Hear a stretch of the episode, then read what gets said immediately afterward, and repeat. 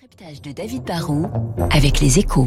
Le décryptage économique. Bonjour David Barou. Bonjour David. Merci d'être avec nous ce matin. Jeff Bezos passe aujourd'hui la main à la tête d'Amazon et c'est un petit événement dans le monde des affaires et du commerce en ligne. Ah bah oui, c'est un événement parce que Jeff Bezos, c'est pas n'importe qui. Hein. C'est à la fois le, le, fondateur et le premier actionnaire d'Amazon, un des hommes les plus riches du monde. C'est aussi un chef visionnaire et ultra impliqué. C'est ce qu'on appelle un micro-manager. Vous savez, c'est ceux qui s'intéressent à tout, qui s'occupent de tout, qui donnent leurs avis sur tout. Et puis à la fin, Amazon, c'est Jeff qui décide. Et si Amazon est, devenu le, géant qu'on connaît tous, si ce groupe a la réussite que l'on constate, bah, tout ça, c'est grâce à lui. Mais attention, Jeff va prendre du recul en confiant la, gestion opérationnelle du quotidien au patron de l'activité Amazon Web Services. Il s'appelle Andy Jassy. C'est lui qui gère le cloud, qui est la machine à cash du groupe aujourd'hui. Mais Jeff Bezos reste président exécutif. Il ne part pas complètement en retraite. Alors, quels seront les, les défis du nouveau euh, patron?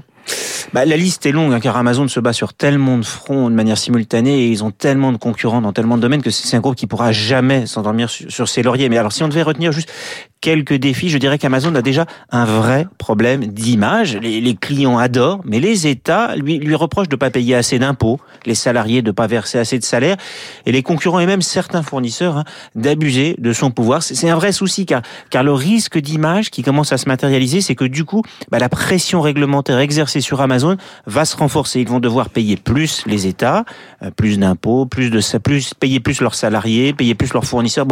Si Jeff Bezos prend un peu de recul, d'ailleurs, c'est en partie parce qu'il est très visible. C'est un peu le paratonnerre qui attire la foudre de toutes les critiques et puis le deuxième défi, si on devait retirer un, il est plus lié à l'activité, c'est qu'Amazon n'a pas encore réussi à devenir un géant de la livraison alimentaire du quotidien. Or, bah ça c'est un marché gigantesque aussi, et s'ils échouent sur ce front, ça risque peut-être un jour de les fragiliser, car celui qui va dominer la livraison alimentaire pourra aussi apprendre à livrer d'autres choses et donc à concurrencer Amazon. Mais alors, est-ce qu'ils peuvent remporter ce, ce combat de l'alimentaire? Bah, ils ont racheté en 2017, faut s'en souvenir, les, supermarchés Whole Food aux États-Unis. C'était la plus grosse acquisition de l'histoire du groupe.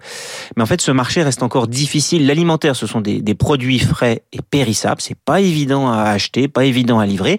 Amazon va peut-être y arriver. Ils ont lancé des magasins aussi qui s'appellent les Amazon Go, dans lesquels on peut rentrer et on n'a pas besoin de passer par une caisse. On scanne juste ses produits avec son iPhone. Mais il y a tellement de concurrents très gros qui sont pas parfaits, mais qui sont très bien installés sur ce marché de l'alimentaire que c'est pas facile facile. Battre Walmart aux États-Unis, c'est dur. Faire mieux que le Drive en France, qui est très efficace, c'est compliqué.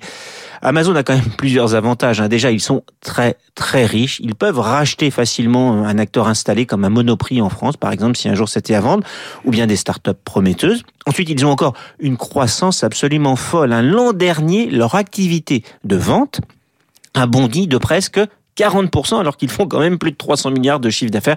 C'est tout simplement fou. Et puis, ils sont bons est déterminé et même si Jeff Bezos prend aujourd'hui du recul et va bientôt partir dans l'espace pour faire un petit tour, il va revenir sur Terre et quand il sera rentré, à mon avis, il va continuer à mettre la pression sur ses équipes pour qu'elles s'améliorent. Et avec Amazon, on n'en doute pas. Merci David Barou. À demain pour le prochain décryptage écho sur Radio Classique. Dans un instant, la météo suivie du journal et je vous rappelle qu'à 8h15, le docteur Martin Blachier sera le premier invité de cette matinale et cette question, comment limiter la reprise des contaminations au Covid-19 et surtout comment rendre obligatoire la vaccination tout de suite.